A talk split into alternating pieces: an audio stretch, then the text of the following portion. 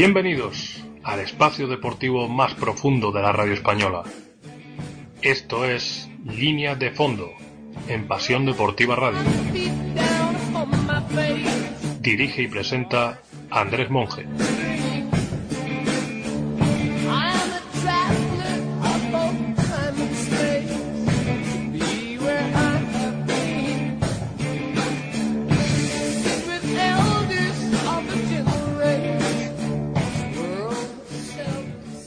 Muy buenas, soy Andrés Monge y esto es Línea de Fondo, tu espacio de análisis NBA en profundidad.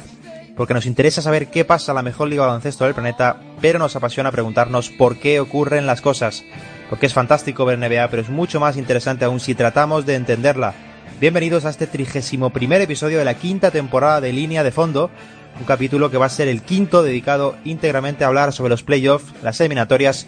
que ya sabéis en estos momentos se están disputando las finales de conferencia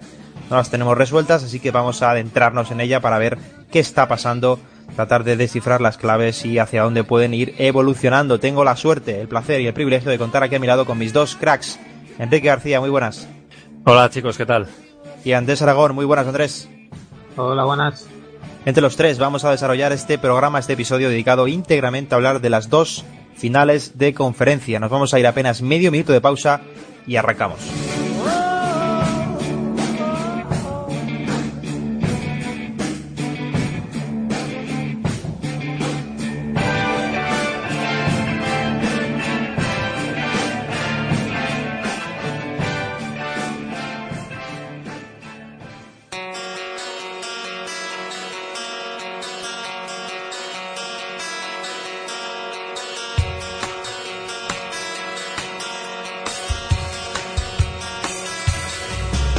Escucha cuando quieras las emisiones de Pasión Deportiva Radio. Las encontrarás en la sección podcast de la web. PasiónDeportivaRadio.com Tu radio deportiva online.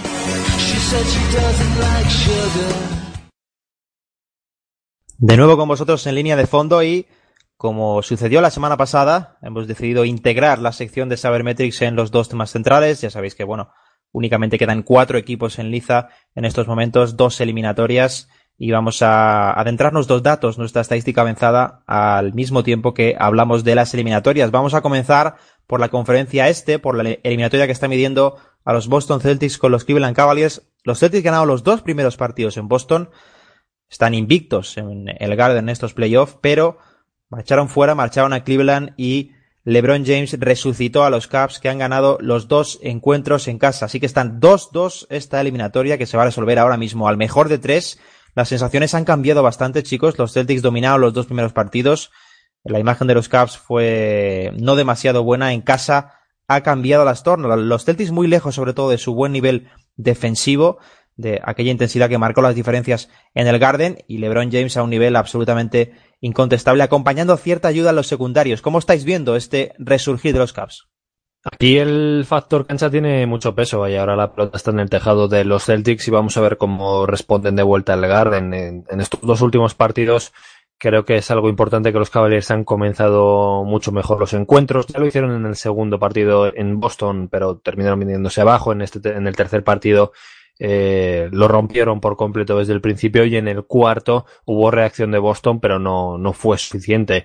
Porque mm, empezar tan fuerte es importante para ellos porque habitualmente ir por detrás se les da peor también porque tardan más en ajustar y por eso esos comienzos fulgurantes que han tenido han sido tan importantes, eh, por ejemplo en este cuarto partido, especialmente con Kyle Korver y con J.R. Smith enchufados desde lejos, de los primeros 10 intentos de triple metieron 6, lo cual ya hace que la defensa de Boston tenga que abrirse más y sobre todo lo que decías Andrés, LeBron James siendo especialmente agresivo en, en estos dos últimos partidos también, cada vez que tenía un mismatch, especialmente con Terry Rozier por ejemplo, algo que le hemos visto explotar eh, bastante bien en, estos últimos encuentros. Pero es que además ha sido también evidente que en casa el esfuerzo defensivo de los Cavaliers ha sido mucho mayor. En la segunda mitad eh, de este último partido hubo más problemas cuando ajustó Boston, tuvieron más errores, pero en la primera el dominio también llegó en buena parte desde la parcela defensiva. Y aquí el protagonista para mí es alguien de quien hemos hablado mucho en playoffs pasados, no había estado a la altura en este año, pero cuando se enchufa es vital y se empareja además muy bien con los Celtics y con Al Horford en concreto y ese es Tristan Thompson. Para mí trabajazo el de Tristan, sobre todo aguantando el emparejamiento ese con Horford, que es casi mm, prácticamente medio ataque de los Celtics. Se junta ese muy buen inicio de los Cavaliers con un inicio bastante dubitativo de los Celtics. Es cierto que, que en este segundo partido mejoraron, pero fue en la segunda parte cuando, eh, cuando mm, subieron el, nivel, ¿no? La primera parte la verdad es que cometieron eh, errores bastante mm, o hicieron de, tomaron decisiones bastante eh, cuestionables en, muchos ataques y la verdad es que sorprendió. Supongo que, que también tiene que ver por el hecho, eh, pues ese, ¿no? De que, de que Tristan Thompson está haciendo un muy buen trabajo sobre Al Horford, como lo lleva haciendo eh, durante los últimos años en, en playoffs y quitando o reduciendo el impacto que tiene Al Horford en el ataque de los Celtics, pues quitas buena parte de lo que hace que ese ataque funcione. Sí, varias cosas sobre lo que estáis comentando. Los Celtics, como eh, reseñábamos al inicio, están invictos en el Garden. Solo han ganado un partido fuera de casa en lo que va de playoff. El net rating de los Celtics en casa es de más 11 y el eh, net rating de los Celtics fuera de casa es de menos 12. Es decir, cambian, mm, están absolutamente polarizados tanto en ataque como en defensa. Funcionan muchísimo peor fuera de casa. En el rebote también pierden más balones, juegan más lento. Es decir, es un poco la antítesis de los Celtics que se ven en casa, se ven fuera. Y sobre lo que comentáis de Thompson, desde mi punto de vista, a pesar de que los Cavs dependan mucho también de la inspiración exterior, eh, de, de Corber especialmente, de J.R. Smith cuando tiene eh, partidos acertados, el hombre de la serie, el que está marcando las diferencias eh, como secundario de los Cavs es Tristan Thompson. Estoy muy de acuerdo con lo que ha comentado Quique, con lo que ha apuntado Andrés también. Y el, el cambio es no solo por lo que es capaz de aportar Tristan en, en, el rebote, en defensa, es el hombre más preparado de los interiores de los Cavs para defender este tipo de eliminatorias ante equipos tan versátiles, sino especialmente porque exige un cambio de formato a los Celtics, un cambio de formato que es realmente peligroso como dinámica para ellos, compañeros, porque al final la mejor versión de los Celtics es la que tiene Al Horford como 5, la que tiene a tres aleros integrados, la que es más versátil, la que provoca que su sistema lleve eh, a su máxima expresión las virtudes que quiere Stevens de ellos. Pero si los Cavs juegan con Tristan Thompson y Kevin Love, si Tristan Thompson está bien defensivamente, los Cavs plantean a Boston una, pues una necesidad prácticamente, que es meter en liza a Baines. Los Celtics sin Baines en pista están funcionando realmente mal esta serie, tienen un un net rating de menos 13 eh, en el quinteto más usado, que es el que tiene a, bueno, pues a Horford como 5 y a los tres aliados de los Celtics, están cogiendo solo el 44% de rebotes, es decir, los Celtics necesitan a Baines en pista, pero es que al mismo tiempo, chicos, si meten a Baines en pista, eso provoca que su sistema sea mucho más normal, más rutinario, más corriente, y en un duelo entre estructuras corrientes, los Caps siguen teniendo al jugador más decisivo de la serie. Yo veía unos datos relacionados precisamente con este emparejamiento de Tristan Thompson contra Horford. En el primer partido en el que Horford destroza por completo la defensa de los Cavaliers, el primer encargado, el principal encargado de, defenderlo es Kevin Love. Lo, hace en 31 posesiones, el que más del equipo, un 60% de ellas. Y bueno, ya vimos el destrozo que se produjo. En este último partido, en el cuarto, ha pasado de defenderle en ese primer partido 31 posesiones, un 60%, como digo, a únicamente 5 posesiones, lo cual no llega pues a un, a un 10% de las posesiones que estuvo en pista eh, al Horford. El principal encargado de defenderle es Tristan Thompson y en estos dos últimos partidos lo ha defendido en un total de 81 posesiones, 30 en el tercero, son menos porque el partido estaba decidido ya en la segunda mitad y hubo muchos minutos de la basura, y 51 en este último partido. En esas 81 posesiones, eh, Tristan, eh, perdón, Al Horford ha tenido un 1 de 5 en tiros de campo, un 1 de 2 en triples, en total la producción que ha tenido son cuatro puntos y cuatro asistencias en esas 81 posesiones. Es una producción muy baja, así que es verdad que Horford no es tampoco de anotar mucho, eh, sí que reparte más asistencias, pero cuatro, eh, perdón, nueve puntos y cuatro asistencias en esas 81 posesiones es eh, una producción muy baja para el, el, número de posesiones en el que han estado emparejados, que es en torno a 58, entre 58 y el 60% de las que ha estado en pista Al Horford. Eh, y bueno, decíamos Tristan Thompson también, eh, y en menor medida Larry Nance Jr., porque parece que Tyron nos escuchó la semana pasada, ha decidido darle una oportunidad a Nance y para mí también en, en, un rol más pequeño, pero lo está haciendo bien tratando de replicar el mismo papel que Tristan Thompson. Eh, la labor defensiva de ambos básicamente está haciendo quedarse con Al Horford en todo momento, ese es el ajuste que han hecho. Tienen que estar muy atentos porque a Horford le gusta variar sus bloqueos, a veces eh, se los saltas, a veces parece que va a ir a bloquear pero corta canasta, confunde mucho el defensor, pero han hecho una buena labor en ello, quedarse con Horford a cualquier precio básicamente, incluso dejando una vía más o menos libre a la canasta para el otro atacante, que también hemos visto algunas situaciones en las que cambian, pero eh, el, en el pick and roll, pero básicamente cuando están con Horford se quedan con él, a ellos no les importa quién lleva el balón, quizás como mucho pues hacer un amago de ir a la ayuda. Esto Boston lo podría contrarrestar con más agresividad, la canasta de Russier pero no Smart, hemos visto también un poco de ello de Russier en el último partido, aunque falló unas pocas, eh, pero de momento desactivar a Horford le está funcionando a Cleveland, y otro problema que tiene Boston en estos últimos partidos es que precisamente, eh, lo comentabas con el tema de, Aaron Baines, mmm, se produce tal acumulación en la zona ahora de jugadores que el defensor de Horford se queda con él y ambos equipos están jugando muchos eh, minutos con dos interiores, que se produce con esto una acumulación que termina siendo un estorbo para estos jugadores que en teoría tendrían que aprovechar eh, que el defensor de Horford se queda con él para llegar a canasta, pero se encuentran con muchos obstáculos por el camino. Es que si Thompson está a este nivel, Andrés, los, los Celtics necesitan a Baines en pista. ¿Le pueden ganar los Celtics a, a los Caps, a estos Caps, tal y como están las cosas con el quinteto habitual con Horford como 5 o mm, el movimiento de piezas va a obligar a Stevens a jugar más grande lo que queda de serie? Pues, pues es la duda, porque en este, en este último partido, en el cuarto partido de, la eliminatoria, sí que eh, Baines y Horford estuvieron algo más de, de 10 minutos en pista juntos y sí es cierto que, que los Celtics tuvieron un net rating positivo en ese en esos minutos eh, pero hasta ahora, o hasta esto, hasta este último partido, Stevens no había comprado ese, ese cambio que, que en teoría le exigía la entrada de, Tristan Thompson, ¿no? Había, había seguido, había intentado eh, mantener ese, esos quintetos un poco más, más versátiles, sobre todo creo eh, por, por la, la necesidad o, la, la querencia, ¿no? De, de intentar defender a LeBron James con Marcus Morris, que es el que eh, está teniendo algo más de, éxito. Como, como bien dice eh, Quique, parece que, bueno, pues Tyron Liu en estos eh, dos últimos partidos que se han jugado en Cleveland eh, ha resucitado eh, a, a Larry Nance y bueno, tanto él como Tristan Thompson en la, la directiva que tienen en, en defensa es hundirse un, poco y sobre todo quedarse siempre con, con Al Horford y evitar ese, ese cambio de defensa que puede generar eh, algunas desventajas, ¿no? Algunos mismatches. Y ahí sí que, en efecto, pues eh, las, eh, las posibilidades de, de, involucrar al Horford o de que se le abran opciones en ataque son, son menores. A mí realmente no me termina de gustar tanto esa, esa opción de, Al Horford y, y Bain juntos, aunque sí haya funcionado en este, en este último partido, porque eso implica eh, prescindir de, de, un de un alero y sobre todo de, de un, eh,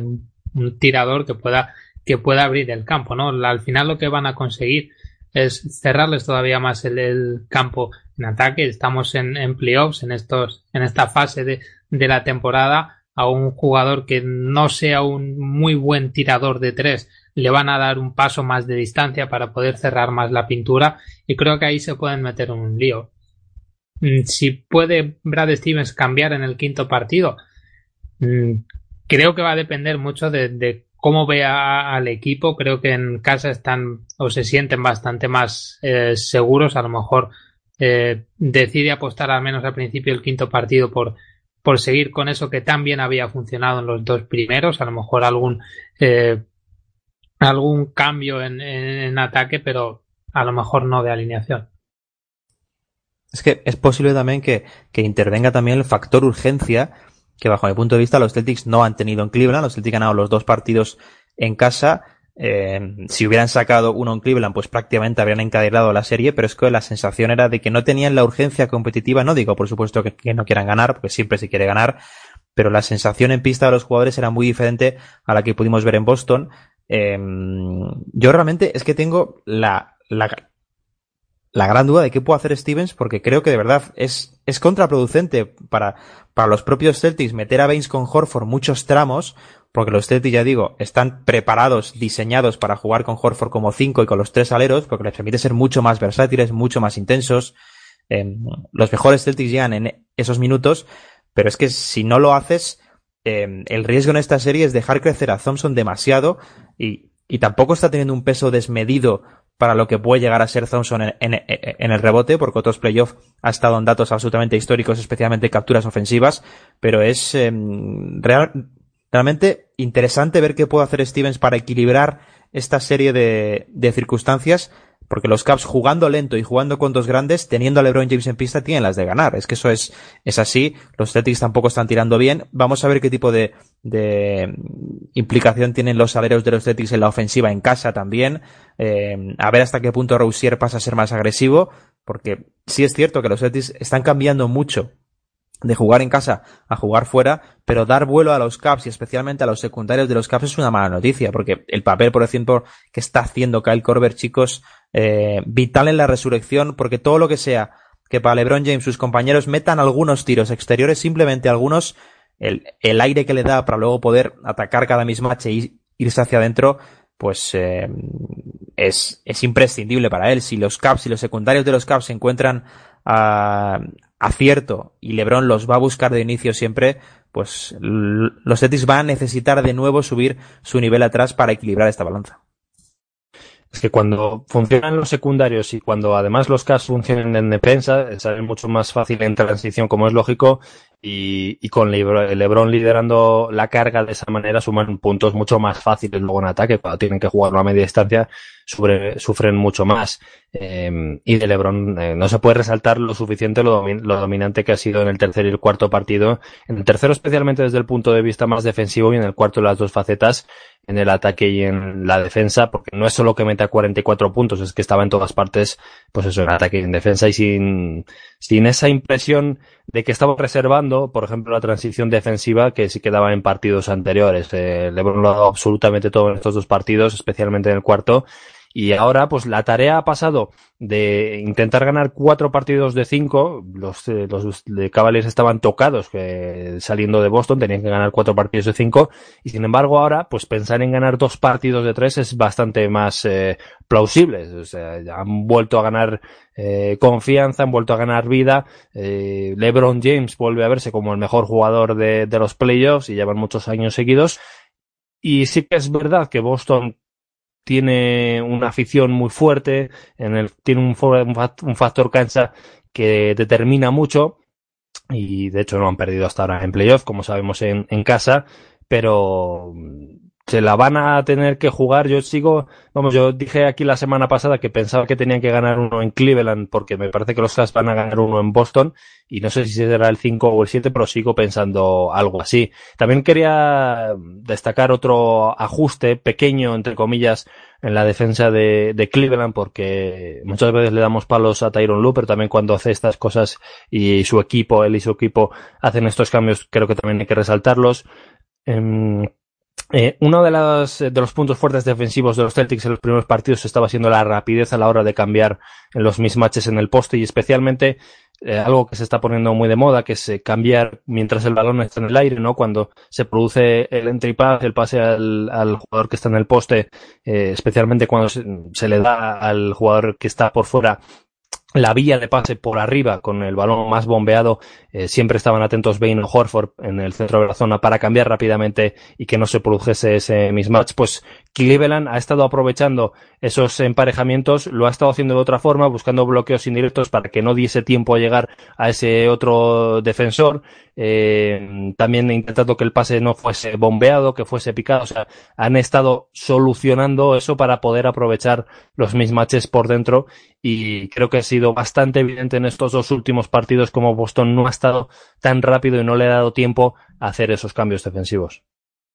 Sobre todo es que ahora estamos ante la, la perspectiva de que el equipo que tiene a LeBron tiene que ganar uno de los dos partidos que juega en Boston. Ya no suena eh, tan descabellado como podía sonar eh, hace una semana con Boston con ese eh, 2-0 y sobre todo con las sensaciones eh, que habían dado eh, los Caps en esos dos primeros partidos, sobre todo en el primero, que recordaban a los peores momentos que había vivido los caballos durante estos playoffs y durante el tramo final de, temporada. Ahora la verdad es que quizá ese factor de urgencia del que, del que hablabais, quizá eh, pueden notarse más en los Celtics, eh, que aparte de ser el, equipo más, joven y, y más inexperto, pues se, se, enfrentan al que está siendo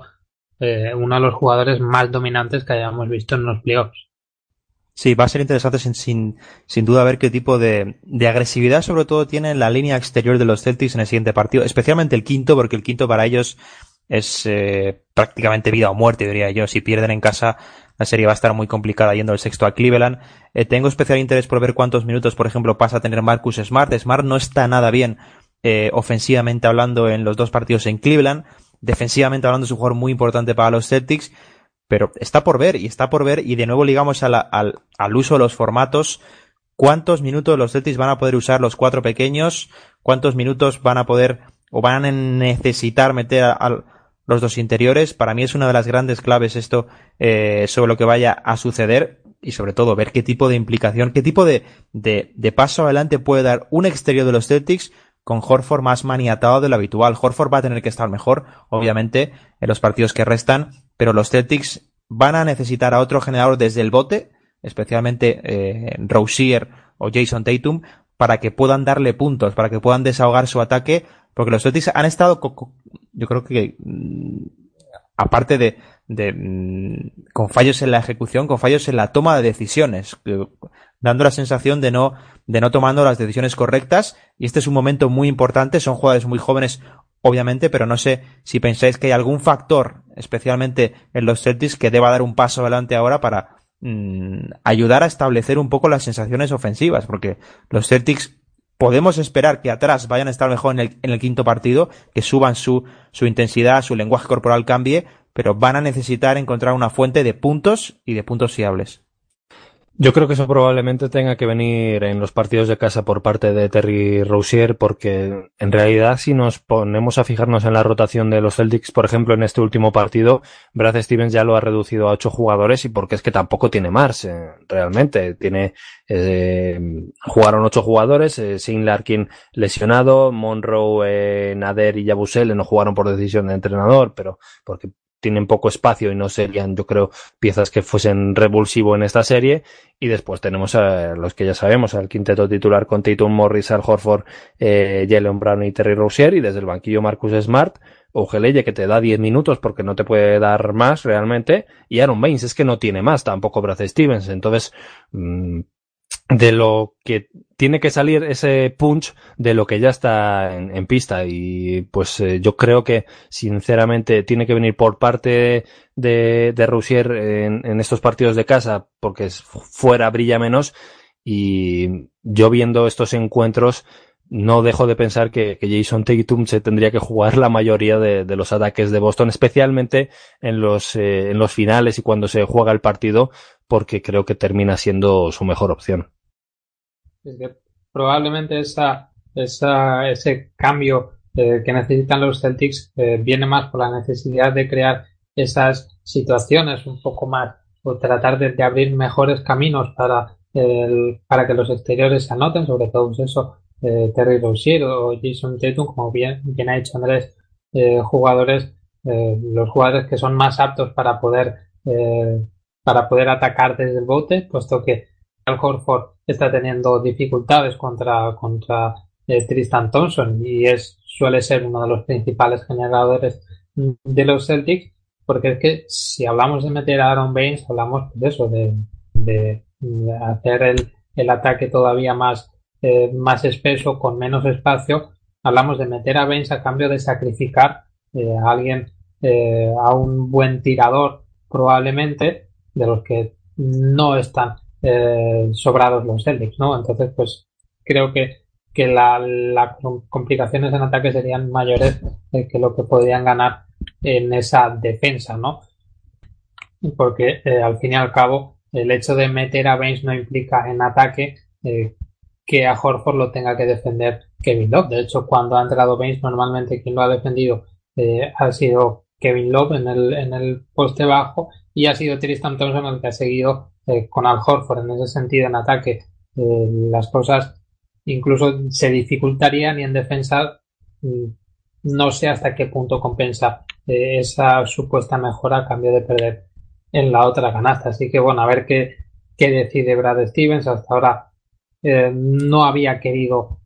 cambiar hasta este último partido y, y a ver con qué con qué decide contrarrestar. Yo creo, ya digo, que, que lo más eh, plausible para ellos sería quizá intentar buscar una manera de, eh, de conseguir situaciones un poco más claras para, para los exteriores, para conseguir esas vías de, de anotación sobre bote, eh, mientras no pueda eh, librarse al juego. Sí, también importante, como siempre, con los Caps, los inicios de, de partido de los Caps que comentábamos hace unos minutos, en los que LeBron intenta involucrar a secundarios. Si no están los secundarios, LeBron activa el modo ataque, pero LeBron está prácticamente solo y entonces es mucho más fácil, entre comillas, porque estamos hablando de uno de los más grandes de la historia, poder parar a solo un jugador que a varios más. Si los Cavs encuentran ayuda desde el principio, eh, el cometido pasa a ser bastante más difícil de los Celtics. Y quería cerrar esto antes de irnos a la conferencia oeste, reseñando que la temporada de los Celtics, incluso eh, habiéndose puesto 2-0, quizás el nivel de expectativas se eleva bastante más cuando te pones 2-0 en finales de conferencia, es absolutamente lógico, pero igualmente hay que medir las, eh, las circunstancias en las que están, en las que siguen estando y en las que un equipo que podía haber caído en primera ronda y quizás no hubiera pasado prácticamente nada por ver el contexto en el que se encontraba, un contexto sin Irving, sin Hayward, contra, contra un buen equipo, aunque no muy bien eh, exprimido tácticamente, pero un, equipo con talento. Los Celtics están a dos victorias de jugar las finales de la NBA y caer ante LeBron James no sería ningún tipo de, de fracaso en absoluto. Lo digo porque muchas veces gestionar estas expectativas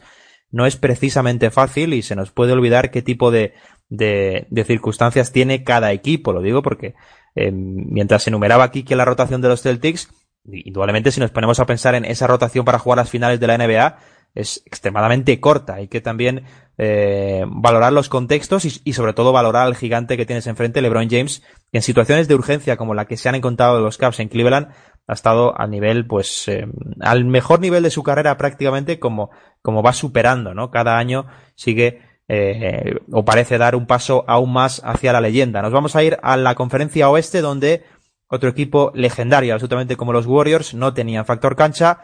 Ganaron el primer partido en Houston, perdieron el segundo, pero el tercer encuentro, el primero en el Oracle Arena, han vuelto a dar la sensación de dominio absoluto. Esta noche van a jugar el cuarto encuentro, chicos. Parece que la serie no está bien encaminada para Houston, eh, por lo que hemos visto los tres partidos y sobre todo por la sensación de cuando Golden State hace ver verdaderamente el clic eh, y se encuentra motivado en tramos de partido, es un equipo, da la sensación, chicos, de que aunque Houston esté bien preparado, ahora co comentaremos qué le falta, pero es un equipo, los Warriors, difícilmente abordable. Sí, que te barre de la pista. Es lo que el artículo que compartías la semana pasada aquí en nuestros tiros libres, como tienen de repente un vendaval de, de cinco minutos que te borra por completo y en playoffs a veces en ocasiones dura más que, que ese tiempo. Tienen eso que cuando hacen clic da igual que seas los Houston Rockets, un equipo que ha ganado sesenta y pico partidos que te van a quitar de, de la pista y, y ese es el reto, ¿no? Que tienen por delante los, los Rockets, que, que veremos qué pasa en este, en este cuarto partido. Pero yo no soy muy optimista porque creo que los Warriors dieron el golpe en la mesa en el primer partido, hicieron lo que querían, que era ganar el, el primero para quitar el factor cancha. El segundo es verdad que Houston responde muy bien, pero ya con, con los Warriors, pues que, como lo decías antes Andrés, con los Celtics, con, sin esa sensación de urgencia, pues en el segundo partido los Warriors básicamente dejaron hacer y se dejaron llevar. En este tercer partido, la primera mitad fue bastante igualada, bastante más que lo que dice el, el resultado. En el tercer cuarto llegó el huracán Stephen Curry, del que, del cual hablaremos. Y, y a partir de ahí borraron a, a, los Warriors y en este cuarto veremos qué sucede, pero bueno, a priori los Warriors han ganado bastante, bastante más favoritismo del que ya traían a mí. Entrando ya más en, en pequeños detalles, lo primero que me ha llamado la atención es el sutil pero efectivo ajuste que ha hecho Steve Kerr con los minutos de, de Stephen Curry, eh, más bien con su reparto, especialmente en este último partido. Si nos fijamos habitualmente en la estrategia que tienen los Warriors, es que, que Curry juegue el primer y el tercer cuarto eh, enteros o prácticamente enteros y luego los cinco o seis últimos minutos del segundo y el, y el último cuarto. Pero esta vez lo que ha hecho ha sido darle dos minutos de descanso al final del primer y tercer cuarto y hacerle empezar el segundo y el último cuarto y luego lo mismo, jugar los seis minutos finales. Esto que es cosa de dos minutos y parece una tontería porque al final acaba jugando lo mismo, lo que consigue es que se alterne más con Durant, que tenga unos cuantos minutos en los que Durant está en el banquillo y es la primera opción y yo pienso que le ayudó a calentarse en ese tercer encuentro. A veces exageramos un poco con, con los cambios a la hora de dar méritos a ciertos ajustes en, en principio que pueden parecer menores, pero yo sí que le veo mérito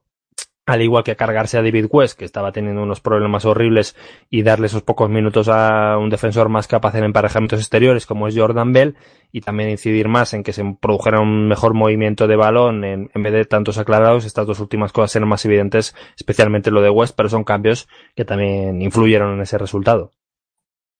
Y es que brevemente en lo de mm, meter a Curry en pista sin Durán, eh, la muestra esta temporada, que es de más de 400 minutos, Curry ha promediado más de un punto por minuto cuando Durán no estaba en pista esta temporada. Más de un punto por minuto, que, es una auténtica salvajada. Eh, y yo creo que está muy relacionado, Andrés puede estarlo, eh, bajo mi punto de vista sí lo está, con tratar de reactivar a Curry lo antes posible, para reactivar un arma atómica que tienen los Warriors y que hasta ahora no han necesitado, entre comillas. Sí, en Stephen Curry, que al final no lo olvidemos, eh, ha estado hasta estos playoffs eh, seis semanas de baja con todo lo que eso tiene que ver, eh, con todo lo que eso incluye en el ritmo que pueda tener ese jugador y aparte también eh, creo que a veces influye también el, estilo de, de, Kevin Durant, ¿no? Más allá de, todo lo que se ha escrito durante estos, estos eh, dos años, sobre todo en esos mm, dos primeros partidos se estaba viendo eh, sobre todo se, se, percibió en la, en la derrota que, que, que sufrieron en Houston, ¿no? Que, que eh, de la manera en la que los el ataque de los Golden State Warriors estaba eh, yéndose mucho hacia el uno contra uno eh, de Kevin Durant, que estaba siendo muy, muy efectivo, al mismo, momento, al mismo tiempo, lo que eso provocaba era que el, el resto de, del ataque de, de, los Warriors, que al fin y al cabo eh, se basa mucho en el movimiento, tanto sin balón como eh, con él eh, se salía un poco de, rueda, ¿no? Como que eh, perdían ese flujo, ese ritmo que, que sí tienen normalmente y bueno, pues es, el resto de, jugadores les costaba un poco más sobresalir, ¿no? Creo que ahí también eso puede, puede explicar, aparte de esa, de esa necesidad de reactivar a Curry, el porqué de, de alternar esos minutos y por supuesto eh, mantener cuantos más minutos posibles en pista eh, a uno de los mejores eh, tiradores o anotadores eh, de, este siglo. Sí, también está eh, relacionado con lo que comentas, con la, con la activación de, de, la circulación. Esto es bastante interesante porque los, los datos de, de aclarado, de uso de pick and roll de los Warriors a, estaban siendo muy altos en esta serie. Los Warriors venían siendo no solo uno de los equipos que menos aclarados hacían, sino también que menos uso le daban al pick and roll. Es, mm, es un equipo que funcionaba mucho más a través de situaciones para bloqueos indirectos, en, en transición, los cortes, y en el tercer partido hubo mucho más de este tipo de cortes, especialmente que son mucho más complejos de defender, a pesar de que los Rockets tengan una estructura que cambia constantemente, pero indudablemente con este tipo de jugadores tan buenos, con tanta amenaza eh, moviéndose continuamente, pues es, es, más sencillo que se produzcan errores de comunicación que si tienes que acogerte a un uno contra uno. Los Warriors están en, en, muy buenos datos ofensivos. No así los Rockets, compañeros, que están insistiendo en, en una táctica pues que ya conocíamos, no nos iba a sorprender. Están buscando mucho el aclarador y mismatch para encontrar a Curry. Eh, he estado mirando algunos datos sobre qué tipo de, de, éxito o no éxito estaban teniendo los Rockets con este tipo de situaciones. Harden está buscando mucho a Curry, el mismatch, es decir, el bloqueo del hombre que defiende Stephen Curry para que Curry cambie. Los Warriors lo están aceptando y la verdad es que los datos hablan por sí solos porque esto lo hemos visto en 41 posesiones en los tres primeros partidos y los Rockets han metido 42 puntos. Esto, eh, esto es un dato eh, realmente malo sabiendo el nivel ofensivo que tienen los Rockets. En 15 posesiones directas que ha estado emparejado eh, Curry con Harden, en las que Harden ha lanzado, ha metido 7 tiros, es decir, un 7 de 15 que tampoco es un daño precisamente pues eh, diferencial. Eh, no, no, les está funcionando demasiado bien a los Rockets el, el aclarado, al menos insistiendo tanto en la figura de Stephen Curry. Lo están insistiendo también eh, en muchas ocasiones con Kevin Looney, compañeros, y nos, nos, nos preguntaba incluso algún oyente de, de dónde nacía el éxito de Kevin Looney si sus números no son muy grandes, si no, no son precisamente llamativos. Bueno, pues el, el nivel de los Rockets con el quinteto en el que eh, están Curry, Thompson, Durant, eh, Green y Looney entra por Iguodala es absolutamente bestial y sobre todo lo que les aporta a Looney es una capacidad de defensiva magnífica, un hombre muy versátil, también de mucho tamaño y que no comete errores. Y la labor de Looney en esta serie como secundario, de hecho creo que el tercer partido sale ya directamente como sexto hombre, está siendo otro de los factores que está dando a los Warriors otro plus defensivo. Es que, bueno, el, los titulares se los lleva merecidamente Stephen Curry, el cual, eh, por cierto, al principio no, no, le entraban los tiros, pero eh, yo creo que manteniendo la agresividad eh, que tuvo para entrar a esta canasta en la primera mitad, eh, eso le ayudó a, a, conectarse en la segunda mitad, pero bueno, como, como digo, eh, la, el, verdadero mérito de los Warriors en, este tercer partido yo creo que estuvo en el esfuerzo defensivo global. Eh, se forzaron 20 pérdidas de, los Rockets, que llevaron a 28 puntos de, de Golden State. Eh, es verdad que defendieron bastante bien la zona. También me dio la impresión de que los Rockets fallaron unos cuantos, eh, unas cuantas bandejas que, que, eran más o menos simples o que mm, en un partido normal habrían metido, pero eh, fallaron bastante. Y en el caso de, de Kevin Looney, es, eh, como decías, en este caso sí que fue en este partido el primer jugador que salió desde el banquillo y lo que le caracteriza es que es un jugador interior pero que es muy rápido de piernas, que es puede aguantar más o menos el ritmo cuando está emparejado con exteriores como Harden o como Chris Paul, no les permite que tengan eh, caminos fáciles hacia la canasta, eh, se ayuda de su envergadura para también tratar de, entorpecer cuando, cuando llegan a hacer el, la, la, bandeja y, cerca de, del aro, pues eh, es bueno reboteando, contesta bien los, los lanzamientos, tuvo que, creo que fueron también dos tapones en, en, los 15 minutos que jugó, que al final es un impacto de, de 15 minutos, pero se está notando bastante porque les da una alternativa a los Warriors, les da alguien capaz de permanecer delante de estos jugadores exteriores y bueno, en, en menor medida también vimos algo a Jordan Bell eh,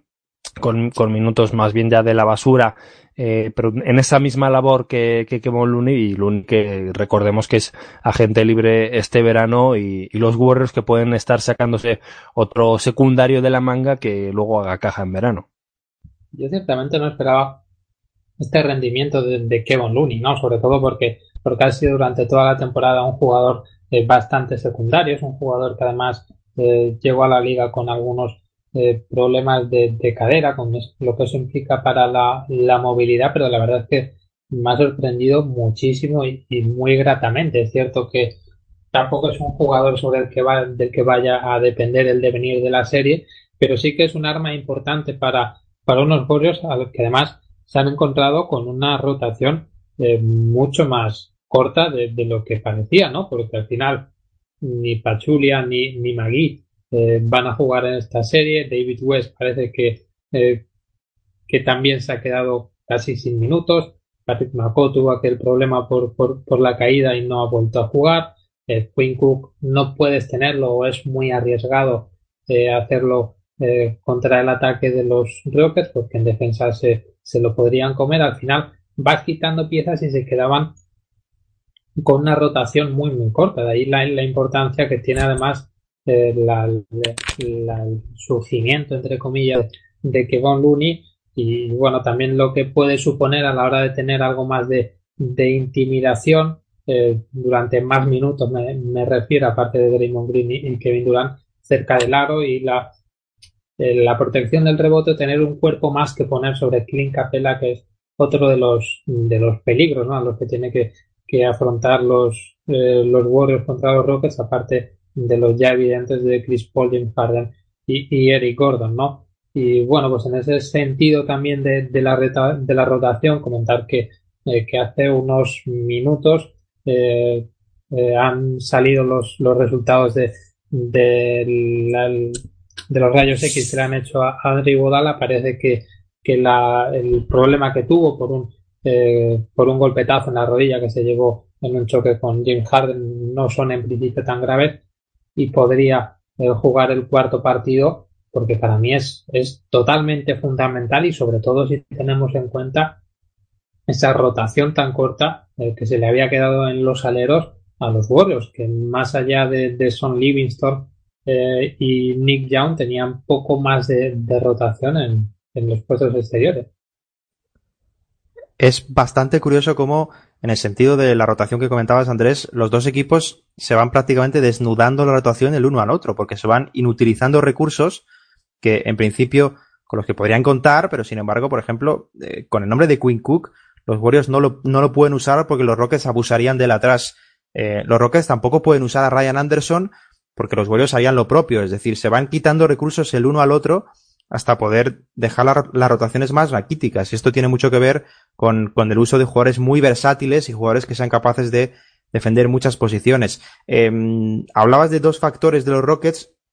que en realidad no lo están siendo en esta serie y por ahí tiene que venir un poco el, eh, el salto que puedan dar los Rockets. Clint Capella está extraordinariamente bien controlado hasta el momento por Draymond Green que está haciendo un papelón oscuro eh, como el que suele acostumbrar. Y Chris Paul, no sé muy bien cómo estáis viendo a Chris Paul porque parece que tiene ciertos problemas físicos. Eh, el último partido está poco acertado, pero más allá del poco acierto, no transmite la sensación de fluidez que transmitía, por ejemplo, unos días antes ante Utah. No sé si realmente le ocurre algo no han eh, comentado nada desde los Rockets, pero la sensación de es que, que Paul no está bien y más allá de que sea una, un, una serie muy complicada para él, porque al final es un jugador de muy poco tamaño, ante el que los Warriors pueden abusar en muchos mismatches. Eh, no sé cómo estáis viendo, pero los Rockets van a necesitar que los minutos en los que no está Harden o que los minutos en los que Harden se pueda tomar un descanso ofensivo funcione Paul y no lo están haciendo los Rockets. Los Rockets están teniendo el problema que ya tuvieron el curso pasado de ser un equipo superado eh, claramente sin Harden y los Rockets trajeron a Paul justamente para que pudiera rendir en momentos como este. El reto, por supuesto, es muy complicado, chicos, pero eh, los Rockets necesitan la mejor versión de Chris Paul si quieren ganar a los Golden State Warriors. Yo sé que tenía apuntado precisamente que necesitan un mejor Chris Paul porque a la hora de la verdad pues eh, es muy importante alguien como PJ Tucker que esté acertado, es importante Trevor Ariza, eh, sobre todo es importante James Harden por, supuesto, también Capela que yo creo que no estaba haciéndolo mal en este último partido pero al final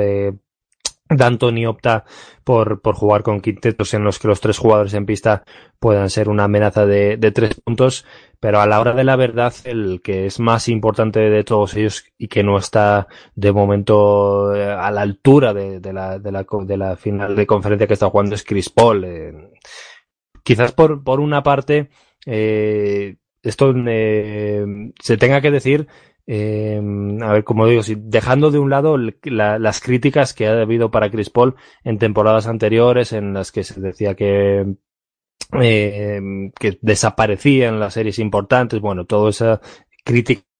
injusta, si esto termina así, no va a hacer más que agrandarse y, y, la verdad es que se le tiene que pedir más y tiene que dar más si los Rockets quieren de verdad tener alguna opción en, en esta serie. Y como tú dices, yo creo que es que le pasa algo físicamente, porque no parece el mismo jugador. El, el último partido contra Utah dio una, una absoluta exhibición. Para nada es ese jugador el que estamos viendo en estas, eh, en estas series. Eh, tengo por aquí, por ejemplo, algunos, eh, algunos datos. Eh,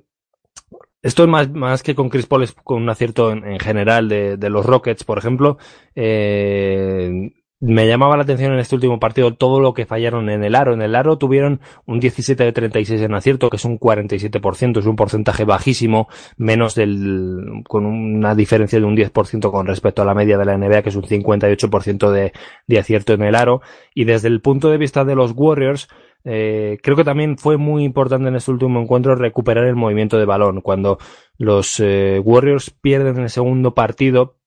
en buena parte es porque Houston les hace, les devuelve la moneda, digamos, de lo que les habían hecho a ellos en el primer partido, que es obligarles a jugar mucho aclarado. Golden State esta temporada ha jugado un 6,4% de sus posesiones en aclarado solamente en ese segundo partido que pierden sube en torno a un 15% de posesiones declarado y en esa tercera victoria pues vuelve a bajarse a un 7 con un 8% en, en, este último partido. Pero al igual que los Warriors necesitaban recuperar esta versión de, de Curry no solo para esta serie sino para el futuro en unas hipotéticas finales, pues para Houston recuperar esa mejor versión de Chris Paul sería vital. Sí que podría haber algo físico, es cierto, por porque en algún en alguno de estos partidos sí se le ha visto alguna vez en el banquillo, le han enfocado y le estaban eh, tratando la, la, pierna derecha, no sé la gravedad, pero sí es cierto eh, que en algunas eh, situaciones de, aclarado, de uno contra uno, eh, le está costando eh, ganar esa, esa separación, ¿no? Para, para tener una oportunidad más clara de, de, tiro. Y bueno, desde luego que, que es fundamental, ya lo ha dicho muy bien antes Andrés, sí si Houston eh, se fijó en Chris Paul, que fue Chris Paul también el que forzó la salida hacia los Rockets, es también porque necesitaba descargar a, James Harden. Si Eric Gordon es tan importante los Rockets es porque puede descargar a, a James Harden. El año pasado eh, Harden acabó eh, totalmente eh, eh, quemado en, en, los playoffs y, y la importancia de, de, Chris Paul se tenía que ver en este momento en el que eh, tanto, tanto depende eh, de cómo esté Harden. De momento no está funcionando, como, como bien decís. Creo que, que más que trabajo de, de los borros, que es cierto que están, pues, puede que porque no le vean bien están aceptando muchas de las situaciones de uno contra uno y no les está saliendo de momento mal la jugada contra, contra Chris Paul y bueno, pues eh, creo que es más el hecho de que a lo mejor pueda tener algún tipo de, de problemas, sea eso, sea esas molestias en la pierna derecha o bien sea simplemente el, el cansancio acumulado eh, de la temporada. Eh, y bueno, pues, pues a ver qué, qué consigue eh, hacer Mike D'Antoni, que bueno, pues, pues ya no puede prácticamente acortar más la, la rotación de lo que lo hay. Eh, os quiero preguntar si, si, si veis pronto, muy pronto o ya el hecho de que Mike D'Antoni acuda a usar más formatos sin pivots. Y, y, y lo digo porque mmm, eh, no solo porque Mike D'Antoni sea un, tipo muy proclive a este tipo de escenarios, sino porque el 5 inicial de los Rockets, que pues ha sido re, realmente muy dominante toda la temporada, ha marcado las diferencias,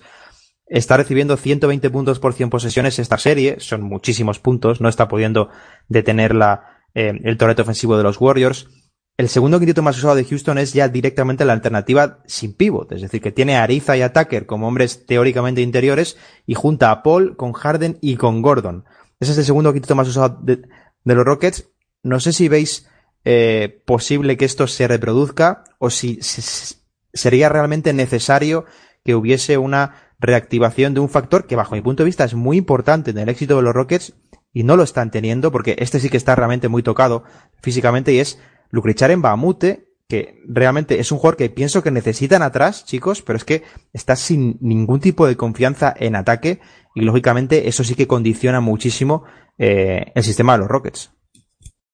Sí, lo de Mbamute desde la, desde la lesión es un drama, especialmente con las bandejas falladas y la poca confianza que tiene en ataque, lo cual convierte en un jugador que prácticamente no puede jugar en esta serie. Yo sé que creo que, que es bastante probable que veamos ese cambio de quinteto titular de, de Mike D'Antoni Primero porque creo que salir con, eh, con esos cinco bajos, con, con PJ Tucker eh, le, de pivot, entre comillas, les puede dar un revulsivo y también porque si no va a utilizar a Capela en los momentos clave, por lo menos que intente hacerle coincidir en pista en los momentos en los que está más con, con Kevin Looney y no tanto con Draymond Green, en los momentos con Looney que pueda ser más efectivo en ataque y no sufrir tanto en defensa. Yo creo que un cambio en ese quinteto le ayudaría primero para poner al cual está siendo más efectivo eh, estadísticamente en pista, con el cual pueden quizás mantener más el ritmo y, el, al cual eh, suele recurrir en, en, esta serie cuando, cuando se ve contra las cuerdas y segundo por eso, para intentar también reactivar el factor capela, aunque sea haciéndole coincidir con la segunda unidad de, los Warriors. El problema de, de luchar en Bamute fue ese esos problemas en el hombro, ¿no? Que son los que le han le están dando tantos problemas a la hora de tirar y probablemente también se, se contagia al resto de, de la confianza en ataque y es cierto, eh, como, como bien comentáis, que el, esos problemas en ataque eh, están privando a, los Rockets de otro de esos jugadores que había fichado precisamente eh, pensando en los Warriors. Es, es, otro de esos eh, jugadores con los que alguna vez ha llegado a tontear durante la temporada Mike D'Antoni como pivot y en general es un jugador que puedes intercambiar en muchas eh, posiciones en, en, defensa y pensado para esta eliminatoria y ahí está perdiendo una baza en la rotación o un hombre que podía ser bastante efectivo. Al final, PJ Tucker a lo mejor no es tan buen triplista fuera de las esquinas, pero sí que te abre ahí en, la esquina el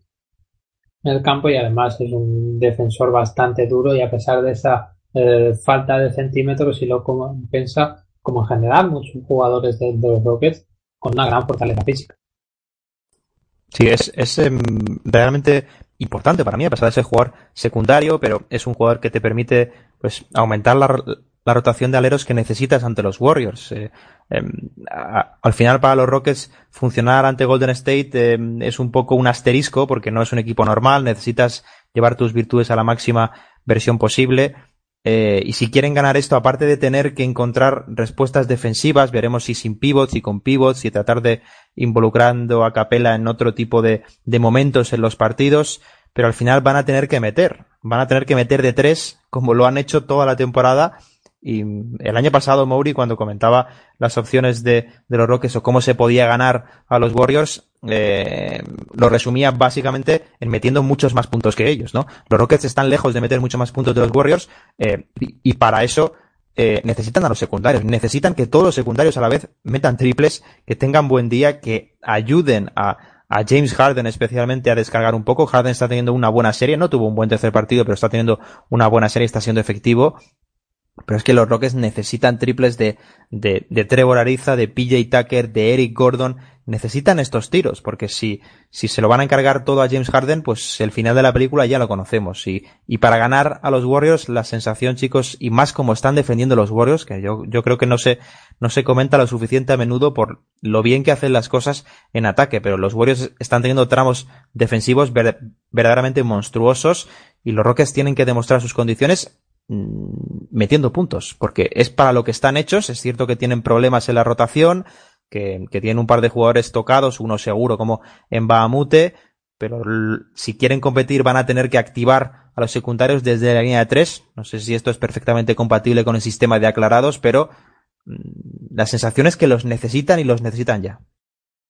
Yo casi ya pediría que, por favor, a ver si vemos algún partido en el que los dos equipos se encuentren a pleno rendimiento ya de una vez, porque hemos visto un intercambio de golpes en esta serie eh, que nos deja con la sensación de que los Warriors son bastante más potentes que los Rockets, pero es que tampoco les hemos visto a los dos a pleno rendimiento. En buena parte porque, como has venido explicando, hemos venido explicando, se anulan eh, los unos las armas de los otros, pero también eh, nos ha pasado un poco en la conferencia este que no estamos viendo unas finales de conferencia muy competitivas, ¿no? Por lo menos en lo que a resultados de partidos se, se refiere. En el este sí que es verdad que están pateados. Eh, aquí vamos a ver qué sucede esta noche, pero por lo menos que tengamos eh, algún partido igualado que se decida en los últimos momentos para ver lo que de verdad veníamos a ver aquí, que era un, un choque de trenes y no pues a ver cómo, cómo realmente los Warriors se comen a los Rockets. Sí, como ya hemos eh, comentado, ese, esa victoria por 40 puntos en el tercer partido era eh, bastante engañosa, no hubo tanta diferencia entre los dos equipos hasta la, la avalancha eh, de Stephen Curry, pero sí es cierto que, que en cada uno de los partidos alguno de los dos equipos ha, fallado o no ha estado al nivel que, que cabía esperar. Así que a ver qué, qué vemos en este cuarto partido, a ver cómo está eh, Chris Paul, cómo está Andre Iguodala, porque de cómo esté, por ejemplo, Iguodala dependen muchas más opciones de las que podemos eh, imaginar de, los Warriors, porque plantearía también esos problemas en, en, defensa y en la rotación que veremos cómo podría solucionar hasta qué punto eh, Kevin Looney. A ver, entonces, también cómo reacciona eh, Mike D'Antoni, se apuesta todavía más, se, se dobla esa apuesta eh, por un quinteto más pequeño ya eh, lanzándose prácticamente a, tumba abierta eh, contra los, eh, los Warriors, como en pareja, como bien ha comentado Quique, esos minutos de Clint Capela con minutos en los que no sea Draymond Green el pívot de los Warriors, así que todavía hay margen de mejora en los dos equipos, todavía hay margen de, de cambios de estrategia en los dos, y desde luego que, que todavía podemos ver una muy buena final del oeste en estos cuatro partidos que quedan.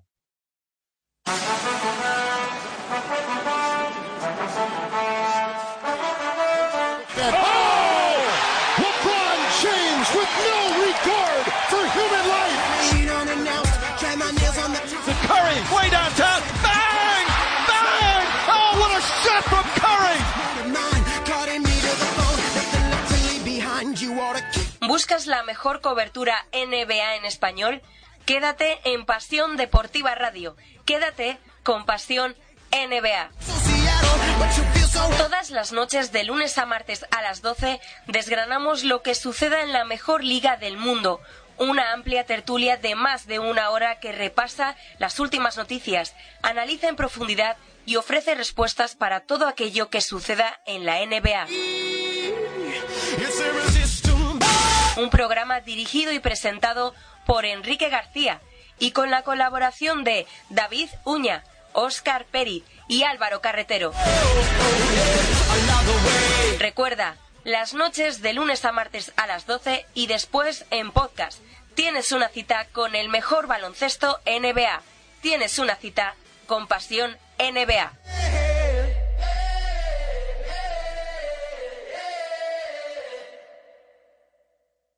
De nuevo con vosotros en línea de fondo y una vez tratadas las dos finales de conferencia, nos vamos a meter de lleno con vuestras preguntas, con la sección del oyente, porque hemos recibido muchas, como siempre, muy buenas cuestiones a la cuenta de Twitter del programa que sabéis es arroba línea de fondo NBA. De verdad, muchísimas, muchísimas gracias por todas las que nos mandáis y lo interesantes que son. Tratamos de meter algunas en los temas centrales también para poder dar cabida a algunas más. Esta semana, como siempre, nos hemos quedado con tres. La semana que viene pues probablemente en la, en la previa de las finales mm, nos toca especial del oyente, así que seguramente compatibilicemos las dos eh, cuestiones, ya os contaremos cómo. Esta semana nos hemos quedado, como digo, con tres cuestiones. La primera nos la formulaba Sai, oyente fiel del programa, y nos dice que hablemos del caso Jabari Parker. ¿Dónde está el límite? Nos dice para vosotros, para no igualar una posible oferta de otro equipo y dejarlo marchar. Y en caso de quedarse, ¿qué papel creéis que tendría con Mike Badenhauser? Pues es una situación muy complicada, la verdad, entre la poca flexibilidad salarial que tienen los Milwaukee Bucks y las lesiones de, de Jabari Parker, van a tener que hilar muy fino. Yo, por ponerme en la piel de los Bucks, creo que mi límite probablemente estaría en, en, algo así como los 15 millones el primer año, algo así. Si recibe una oferta mejor, me lo pensaría mucho. Y cuanto más se acercase al máximo, que son unos, son unos 24 25 millones, más probables que dijera que no. De todas formas, este mercado pinta duro para los agentes libres restringidos como es eh, Jabari Parker y diría que vamos a ver a muchos de ellos firmar sus qualifying offers, las, las, las ofertas de un año que les convierten en restringidos y a, a Jabari por salud le convendría asegurar un contrato interesante, pero hay que ver si le llega esa oferta, porque si no le llega, los Milwaukee Bucks tienen eh, la sartén por el mango y va a ser una situación que va a haber que seguir muy de cerca. Si hay un equipo que cree que puede confiar en él, eh, que necesita talento joven y que está dispuesto a arriesgarse, yo creo que puede saber que si hace una oferta más o menos alta a Jabari Parker, las probabilidades de que Milwaukee lo deje marchar son bastante altas. En cualquier caso, si se queda, yo sí que espero que, que Badenhauser lo aproveche más que Jason Kidd o que Prunty, que, que en este final de temporada, que parece que no casaban mucho con él. Eh, sí que creo que si se queda puede sacar eh, bastante de él como, como tercera espada, que ahora mismo pienso que, que sería su rol. Y no sé si a lo mejor en un año en el que es posible que esté jugando con la Qualifying Offer para ser agente libre sin restricciones el verano que viene, eh, esté dispuesto a sacrificarse por el equipo para ser sexto hombre, pero a lo mejor ahora mismo, tal y como encaja en, en este equipo Janis con, con Middleton, que parecen que encajan mejor ellos dos que con Jabari Parker, a lo mejor ese era el siguiente paso. Pero bueno, eh, yo creo que hay mucho, mucho por ver este verano y que la situación en Milwaukee es bastante complicada. Sí, yo lo quería tirar precisamente por ahí, por la compatibilidad de, de, de Jabari Parker con, con Giannis, que al final es el hombre pues que mm, va a tomar decisiones también de uno u otro modo en la franquicia, y con Middleton. Eh, esta última temporada, cuando han concedido en pista Jabari Parker y Giannis Antetokounmpo, los eh, Bucks han tenido un net rating negativo de 9 puntos, han recibido 112 puntos por 100 posesiones, no han funcionado nada, nada, nada bien eh, atrás. Cuando ha coincidido Parker con los dos, es decir, con, con, con y con Middleton, el net rating ha sido también negativo de 6 puntos por cada 100 posesiones. La defensa ha sido todavía peor, 118 recibidos por 100 posesiones, son muchísimos. Eh, no ha funcionado bien, se ha tratado de dar un rol a Jabari Parker de sexto hombre. Mm, es complicado. Yo las, las declaraciones que le he podido leer a Giannis es de que él lógicamente quiere que se quede, pero también creo que hay ahí un mensaje oculto de tratar de conservar el talento y apostar por él, es decir, más que de, de, de qué tipo de adaptación tiene. Yo confío mucho en Mike Badenhauser, sinceramente, eh, pero creo que hay un factor oculto en todo este caso de Jabari Parker y es que en 2019 Chris Middleton va a ser agente libre. Es decir, si los, si los Bucks dejan escapar a Jabari Parker, se podrían ver que en dos años dejan escapar a Parker y a Middleton, porque Middleton cuando salga al mercado va a recibir bastantes ofertas eh, por mucho dinero y con buenos roles. Creo que también es una situación que está más allá de, de, de, cómo se integre Parker a corto plazo en este equipo, sino de, de más bien de retener el talento que tienes si quieres competir. Y creo que esto está ligado directamente a, a lo que apuestes por Yanis. Yo creo que Yanis está en condiciones de exigir que, que la franquicia apueste eh, al máximo y, y, creo que los Bucks eh, van a hacer lo posible para retener, o deberían al menos hacer lo posible para retener a Parker, aunque salga caro. Yo estoy de acuerdo con Quique en las cifras, creo que todo lo que se aproxima a 20 millones va a acabar siendo caro. Parker, a pesar de que es un jugador que, que me gusta mucho y, y tiene mucho margen de progresión, a pesar de todo lo que ha sufrido físicamente, pero 20 millones al año empezando el contrato sería una cifra como para pensárselo, siempre y cuando eh, insisto, los Bucks mmm, quieran mirar a las cuentas. El problema es que si miras a las cuentas en 2019, insisto, te puedes quedar sin dos piezas vertebrales del proyecto eh, y tener a Yanis descontento. Y creo que a los Bucks esto es un factor bastante a cuidar en esta re re renovación de Jabari Parker. Cómo tener a Yanis Antetokounmpo más contento. 2019 también, que es cuando eh, debe tener un nuevo contrato de gente como Malcolm Brogdon también es una de esas piezas de, de, futuro de los Bucks. Creo que al final el valor que den a Jabari Parker depende eh, de la de la compatibilidad que, que Mike Budenholzer crea que puede darle eh, junto con Janis Antetokounmpo. Al final eh, no hay que olvidar que la pieza central del proyecto es Janis y que las piezas que se que se se coloquen en torno a él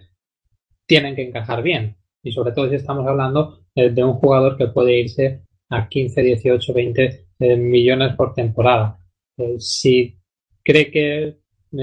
al final Jabari Parker podría quedar reducida ese rol teórico de, de ese hombre en el que se le ha probado, a mí creo que se les podría acabar eh, haciendo cargo.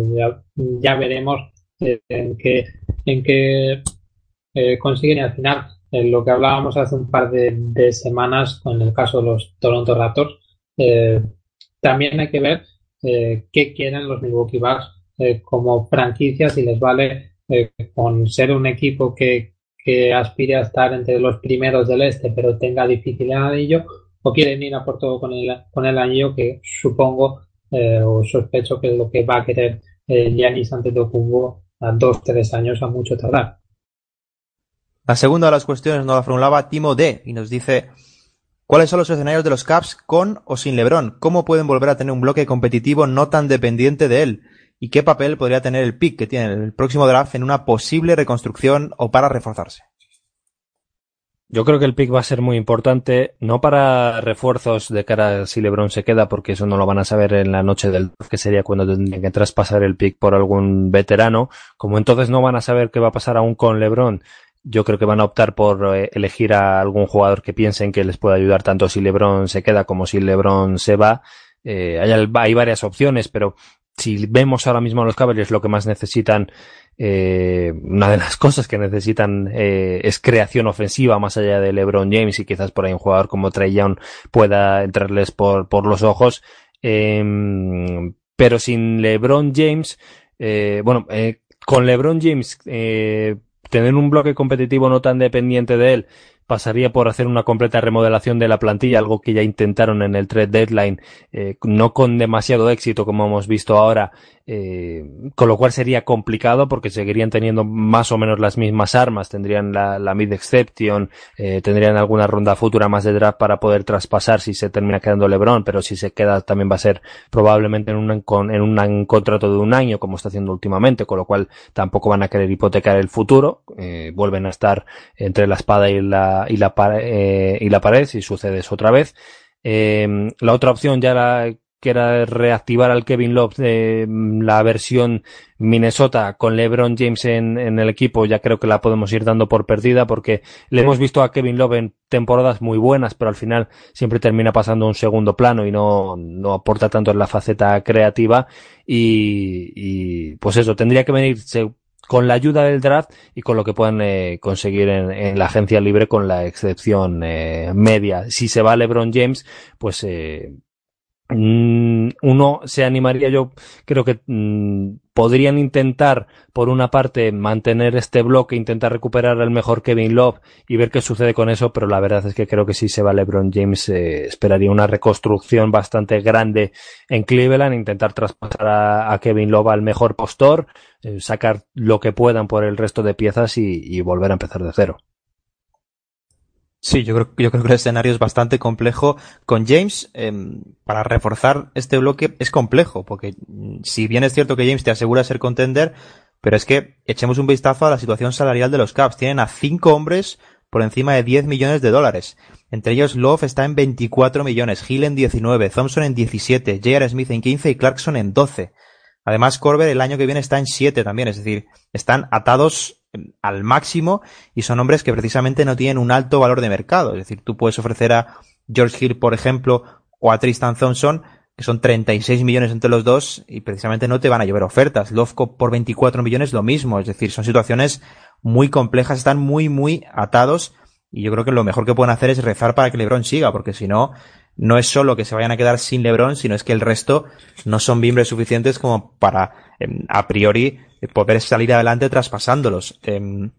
el pick va a ser importante, pero yo estoy con Kike, creo que van a tirarlo hacia algo eh, de futuro porque no lo pueden usar para convencer, digamos, entre comillas, a LeBron James. Si hubiera sido un top 3 o algo así, pues mm, la cosa hubiera cambiado, pero no, no tuvieron esa fortuna y, y creo que el, escenario de los Cavs es rezar realmente para que LeBron James siga y a pesar de eso creo que el margen de maniobra es muy reducido y creo que puede ser uno de los factores a tener en cuenta más allá digamos del factor emocional que puede tener su peso por supuesto pero eh, la plantilla de los Caps en estos momentos, con, con, las carencias que tiene, que apuntamos en su momento, además, la, la ausencia de un jugador que te genere desde el bote, eh, todas las inseguridades, los secundarios, jugadores como Hood, por ejemplo, acaba contrato, Clarkson, estamos viendo el papel que tiene, eh, los veteranos van cumpliendo años, es una plantilla que se puede antojar corta para LeBron James, y LeBron James va a tener a, a, a tiro de piedra proyectos a priori más, más competitivos con mejores hombres y esto es un factor que los Cavs yo, yo creo que les debe eh, atemorizar desde ya. Tienen muy poco margen de acción este año, sí lo han tenido otras temporadas. Recordemos, por ejemplo, cuando eh, el Sky Wiggins en el draft lo pueden usar para conseguir a Kevin Love, es decir, pero es que este año no tienen ninguna situación así, no tienen un as en la manga que poder usar salvo traspasos y para traspasos con lo que tienen ahora mismo creo que es una situación muy complicada y no podrían conseguir estrellas. Eh, eh, lo que pueden eh, hacer los Caps es tratar de que LeBron se apegue al factor emocional para seguir, porque deportivamente hablando, desde mi punto de vista, lo tiene muy complicado y salarialmente son probablemente la franquicia más ahogada de la liga. Me recuerda un poco a lo que pasó en, los Miami Heat según avanzaban las temporadas. al fin y al cabo, este tipo de, plantillas tienes que dar muy, muy, muy fino en todos los movimientos de, de mercado eh, porque se van eh, cada vez eh, encareciendo mucho el, valor de las plantillas, la factura de, del impuesto de, lujo, cada vez tienes menos margen de maniobra y por tanto menos margen de error y al final de error y al final acaba pasando lo que pasa ahora mismo en los Cleveland Cavaliers. Necesitan mejorar la plantilla tienen muy poco margen de maniobra y el poco eh, el margen de error que tenían lo perdieron eh, cuando la, la, apuesta, entre comillas, o el traspaso por, por, por Isaiah Thomas eh, salió tan rematadamente mal, ¿no? Como hemos dicho muchas veces, eh, perdieron un, gran eh, generador sobre el balón, no lo fue Isaiah Thomas por esos problemas físicos y se han quedado pues sin una pieza que, que resulta eh, fundamental. Y ahora, pues, eh, como, como bien comentáis, tienen eh, un, margen de acción bastante, bastante escaso, tanto para moverse por medio de traspasos como de fichar a alguien en, en, agencia libre. Quizá, como siempre decimos, de haber querido traspasar el pick, esa elección de, de draft que recibían de, de los Brooklyn Nets a través de ese traspaso eh, por Isaiah, eh, al final las elecciones de draft valen muchísimo más cuando, eh, cuando falta más de un año para, para, el, para el draft, cuando no se percibe eh, qué puesto puede ocupar, que cuando ya se sabe eh, qué puesto es, en este caso es un 8, y sobre todo cuando ya en la misma noche del, del draft, ¿no? Al fin y al cabo, si lo llegan a traspasar, por ejemplo, en el mismo momento, el mismo verano pasado, que todavía los no había empezado la temporada, todos creíamos que era eh, un pick que podía ser perfectamente un top 3, seguramente habrían recibido más de lo que van a, van a recibir. Y hay que situarse también en la tesitura en la que eh, se van a encontrar los Cleveland Cavaliers, eh, porque esto pasa todos los veranos y sobre todo ha pasado en 2010 y en 2014, cuando acaba la temporada, LeBron James apaga y cierra los canales de comunicación con, con la franquicia y es la franquicia sobre esa presión de, de tener que mantener a LeBron James la que tiene que, que actuar y normalmente eh, lo hace eh, sin ningún tipo de pista. En ese sentido, eh, los Cavaliers desde luego no deberían arriesgarse bajo mi punto de vista a perder esa elección de draft porque si en ese momento LeBron James dice que se va y probablemente tarde un par de semanas, probablemente lo van a saber después del draft, se quedan eh, sin esa sin esa pieza que, bueno, que sea al final una elección número 8, pues sería algo sobre lo que empezar a construir el futuro. Así que bueno, desde luego que, que Kobe Altman tiene una tarea bastante, bastante complicada en, en, este, en este verano, yo ya digo, yo mantendría eh, el pick, el momento de traspasarlo, de haber querido hacerlo, creo que era en el pasado límite de traspasos de febrero o incluso el verano pasado, antes de, de, empezar la temporada, una vez que eso no se ha hecho, creo que lo más eh, aconsejable para los Cavaliers, a pesar de que un rookie no vaya a ayudar eh, a LeBron en caso de que, eh, de que decida quedarse, es lo más sensato a la hora de, de asegurarse algo de, de futuro en la franquicia y no volver a la situación en que quedaron en 2010. La tercera y última pregunta nos la formula Antonio y tiene un eh, inicio que es maravilloso. Dice, Elfrid Payton se ha quitado la visera. Se ha cortado el pelo y ha quitado ese tupé tan característico. Dice, ¿qué esperar tras esto? ¿Es el base idóneo para unos hipotéticos Suns con Booker, Josh Jackson y Aitor? Nos dice él. Eh, ¿Puede ser el nuevo Ricky de Kokoskov? Bueno, no está la, la, de Ricky no está mal tirada del todo, sí que me ha llamado la atención y he comparado un poco sus números en cuando ambos tenían 23 años en la NBA, que era la edad que ha tenido el Phil Payton en este en esta última temporada. Eh, son jugadores diferentes, obviamente. Mm, Ricky más de, tenía, yo creo que tiene una visión de juego bastante más amplia que la de que la del Fred Payton. Al mismo tiempo, eh, pues eh, siendo los dos malos triplistas, Payton sí que tiene un acierto mejor que el de Ricky cuando tenía su edad, eh, sobre todo cerca de la canasta. Pero bueno, eh, la situación de, Peyton, más allá de que se haya quitado la visera y de que eso le pueda ayudar a mejorar sus porcentajes de, lanzamiento, eh, es muy interesante también porque sucede como, como ocurre con, con Jabari Parker, que es agente libre restringido en un mercado en el que no tengo muy claro exactamente qué otro equipo más allá de los propios Phoenix Suns que ya han apostado por él, pues va a hacer una apuesta eh, que les merezca la pena, que piensen que, que Peyton, por ejemplo, valga una cantidad y que los Suns no lo vayan a, a igualar, porque si no a lo mejor ni por esas le, le llega una, una oferta. Si es el base idóneo, yo creo que de momento lo lógico es tener muchas dudas por lo que hemos visto de él, eh, porque aunque no ha estado en un entorno muy adecuado como es el de Orlando, que ha estado en, en situaciones eh, con, con plantillas muy mal construidas y, probablemente no con el mejor personal a su alrededor para, para sacar sus mejores cualidades, eh, pues de momento no le hemos visto en, a ese nivel como para decir que sea el basidonio para unos Suns con Booker, Josh Jackson y Ayton. Y, y, por eso ya también creo que, bueno, habrá que ver qué hacen los Suns en el, en el draft. Eh,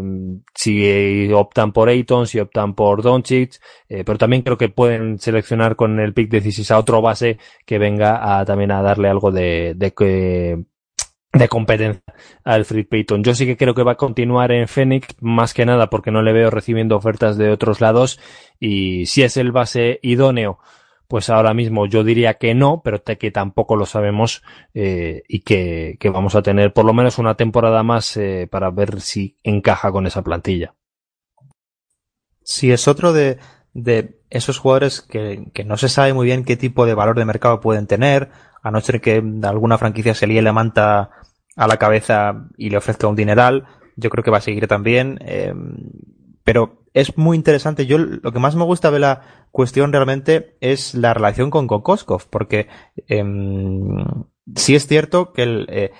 el nivel de Ricky eh, y la confianza y lo bien que ha terminado la temporada en Utah, Ricky especialmente, tiene mucha relación con, con, el seguimiento que le ha hecho Kokoskov durante todo el año y lo reconocía el propio Ricky Rubio. Es decir, Kokoskov ha sido un hombre importante dentro del staff de Snyder, que es muy especializado, es un equipo muy trabajado en ese sentido. Veremos a ver si Phoenix hace lo mismo, pero mmm,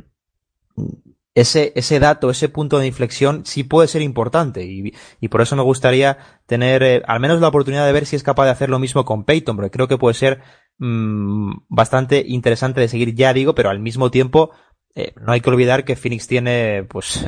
eh, una decisión vital para el futuro que tomar en el draft. Y si por ejemplo optan por elegir a Luka Doncic, pues indudablemente tener un gestor de balón como, como, como podrían tener en Doncic pues, pues Peyton no es precisamente el jugador ideal para jugar sin balón. Es decir, esto va a depender también bastante de los planes de futuro que tengan los, los Suns, eh, por cuánto dinero renovar o no a Elfrid Payton. Creo que mmm, estoy con Kike que no es un base idóneo, sobre todo en cuestión de nivel, más que en cuestión de, de, de, rol, pero va a depender mucho de lo que hagan en el draft. Si, si los Suns optan por Ayton en el, eh, con su elección, yo creo que mm, es más plausible que Kokoskov pueda intentar hacer de, de Peyton lo que hizo con Ricky dándole confianza y mejorándole como jugador. Kokoskov es un hombre que también hay que seguirlo bastante de cerca porque los jugadores que ha tocado han sido jugadores que han crecido y esto también es importante en un proyecto joven como los Suns eh, y en otro base, ya digo, para mí es un fenómeno bastante a seguir que puede hacer Kokoskov mejorando jóvenes la próxima temporada en los Suns, pero va a depender, por supuesto, como digo, de qué hacen con, su elección. Si se quedan con Doncic, creo que eh, el sitio de Peyton va a estar bastante comprometido. Si apuestan por Peyton, es bastante posible que pueda tener un margen de progresión interesante, eh, especialmente durante el primer año. Yo, viendo que Rudy Gobert ha jugado 56 partidos y el flequillo del Free Peyton ha jugado algunos más, no lo descartaría en las conversaciones a, mejor defensor del año. La verdad es que eh, me parece una buena noticia que el Phil Payton, más allá de la, de la anécdota, eh, se haya, eh, haya decidido hacer ese cambio porque la verdad es que eh, era algo que necesariamente debía molestar y desde luego que es una manera de, de demostrar que se va a tomar en serio su carrera. Creo que ese último traspaso a los Phoenix Suns y sobre todo lo que pagaron por él, que fue una minucia, eh, le ha debido poner eh, sobre aviso en alerta de, que si no reaccionaba rápido eh, su carrera en NBA podía acabarse antes de lo que de lo que esperaba. Bueno pues espero que ese cambio de look se transforme de verdad en ese cambio de, de, de actitud. Desde luego que tiene un muy buen entrenador para conseguirlo. La verdad es que en estos primeros días desde que, los Phoenix Suns han conseguido ese número uno del draft, eh, creo que leía a Ryan McDonough, el, el general manager, decir que, todavía no habían decidido por qué iban a apostar, que tenían eh, necesidades más claras en el puesto de base y de pivot, que en, un, en una elección apostarían por, o sea, si en el número uno apostaban por un, por un base, un manejador de balón, en el, en esa segunda elección eh, apostarían por un pivot y al revés. Entonces, bueno, yo, yo la verdad es que no descarto más allá de esa conexión fácil con Luka Doncic de, de Kokoskov, no, no descarto en absoluto que, que elijan a, a DeAndre Ayton. Eh, primero por esa eh, los problemas en, en, la rotación anterior, esos fallos entre comillas que han tenido con, con Alex Den, con Marquis Chris, con Dragan Bender, no sé hasta qué punto todavía lo podemos calificar como tal. Eh, pues, pues también hay que tener en cuenta que, Robert Sarver es un fanático de, los Arizona Wildcats con todo lo que eso pesa, pesaría la elección de, de, de Andre Ayton, ¿no? Eh, lo que sí creo es que desde luego el Free Payton no va a ser el base principal de los Phoenix Suns la, la próxima temporada. Para mí, de hecho, eh, sería un, un error porque creo que una de las mm, de las evoluciones eh, que debería eh, tomar Devin Booker en su carrera sería eh, producir más sin valor en un balón, en un rol parecido al de Clay, Clay Thompson. No los estoy comparando porque Devin Booker nunca va a llegar a ser la mitad de defensor que es Clay Thompson, pero sí en el sentido de tener una una otra vía y, apuntar y castigar todavía más a las defensas con esa capacidad de tiro tan increíble eh, que ha demostrado. Creo que sería interesante que, que Devin Booker eh, mejorara en ese aspecto y para ello necesitan un gran manejador de balón y creo que los Phoenix Suns ya sea a través del draft ya sea en agencia libre, en mercado de traspasos, necesitan uno mejor que, que Elfrid Payton. Payton está en una, en una situación creo que, bastante eh, límite en, su carrera en el sentido de que cada vez las oportunidades van a ser menores pero ha caído en, buenas manos con Cosco así que bueno yo yo espero que, que ese cambio de look eh, ya digo se haya transformado también en un cambio de, de mentalidad y aproveche esta, esta oportunidad que tiene esta temporada Los adelantamientos. Llegan las paradas en boxes. Llega toda la pasión de la Fórmula 1 con Pasión GP. Después de cada gran premio, no te pierdas el mejor análisis con las claves y la polémica de la carrera, además de las últimas noticias del Gran Circo de la mano de Diego G. Alonso y Noelia Goya, que también te contarán lo más destacado del motor base con una mirada cercana para que conozcas a los futuros protagonistas de la máxima competición. Es el momento, siente la pasión por el motor en Pasión Deportiva Radio. Ha llegado el turno de nuestros tiros libres, ya sabéis, ese minuto que tenemos cada uno desde la línea de personal para compartir aquella reflexión, artículo, podcast, vídeo que nos haya llamado la atención con respecto a la actualidad de la liga los últimos días. Así que, Kike, ¿qué tienes esta semana en tu tiro libre? Pues esta semana en mi tiro libre eh, quería recomendar el último número de la revista Skyhook, es el número 11. Ya había recomendado anteriormente esta publicación, pero bueno, creo que no está de más seguir recomendando estos proyectos que pueden servir como complemento a otras eh, publicaciones eh, pues más grandes como pueda ser gigantes, pero también hay que defender el trabajo de gente como la de Skyhook. En este último número hacen un reportaje que está muy bien especial sobre la relación entre el cine y el baloncesto, más allá de jugadores que aparezcan en películas o de películas eh, que cuentan historias deportivas, que también tiene una, una parte de esto, pero bueno, es un, es un reportaje muy extenso, muy extensivo, que entra en bastante profundidad también, pues, eh, en otros contenidos cuentan con una entrevista en exclusiva a Pierre Oriola. Eh, hablan de la historia de cómo esto me ha parecido muy curioso. El Obradoiro está intentando colocarse a la cabeza de la estadística avanzada en España junto con la empresa Warpal, eh, tratando de ganar ventaja competitiva a partir de los números, algo que vemos que no es coto privado de la NBA y a vez y, además cada vez menos, cada vez son más eh, los equipos españoles que están apostando por la estadística avanzada, eh, incluso desde el punto de vista privado, cada uno con sus propias inversiones y en este caso se destaca el caso del Obradoiro. Eh, también hay un artículo de nuestro compañero Nacho Juan sobre Sarif eh, O'Neill, un jugador de, de, instituto, hijo de Shaquille O'Neill, que dará el salto a la, a la liga universitaria la próxima temporada y, apunta a, que va a ser un jugador muy importante y con futuro NBA probablemente.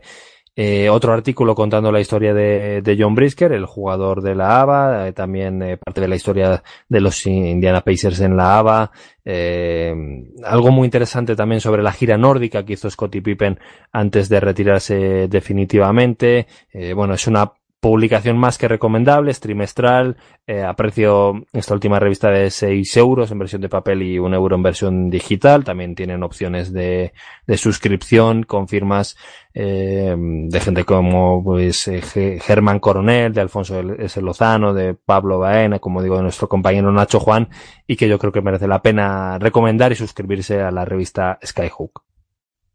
Pues mi recomendación de, de esta eh, semana es un artículo el que publica Tim Kawakami en The Athletic. Eh, se llama, bueno, empieza con un eh, con una pregunta, es eh, ¿consideras a André Iguodala un, un Hall of Famer? la respuesta que des dependerá en lo que valoras y cómo ves el baloncesto. Y, bueno, el, el artículo parte pues eso, de la premisa de que quizá André Iguodala eh, por la eh, por el valor que ha tenido en un equipo icónico como pueden ser estos eh, Golden State Warriors, por el inmenso talento que tiene y el, gran valor que tiene en esta, sobre todo en esta época de, de, versatilidad en la que está la, la NBA, pues quizás si mereciera siendo además bicampeón, parte, ya digo, de estos Warriors ya resultados en temporada regular históricos veremos si, si algo más eh, según los anillos que consigan quizá André Godala eh, mereciera eh, algo más de, consideración a la hora de, de hablar de, mm, de, que merezca o no entrar en el Salón de la Fama. Pero bueno, a mí esto me parece un poco más anecdótico. también pasaré por alto que André Godala justifica que Chris Webber debería haber sido ya Hall of Famer. Eh, ahí sí que eh, suscribo debajo. Eh, pero lo que sí me ha parecido bastante interesante es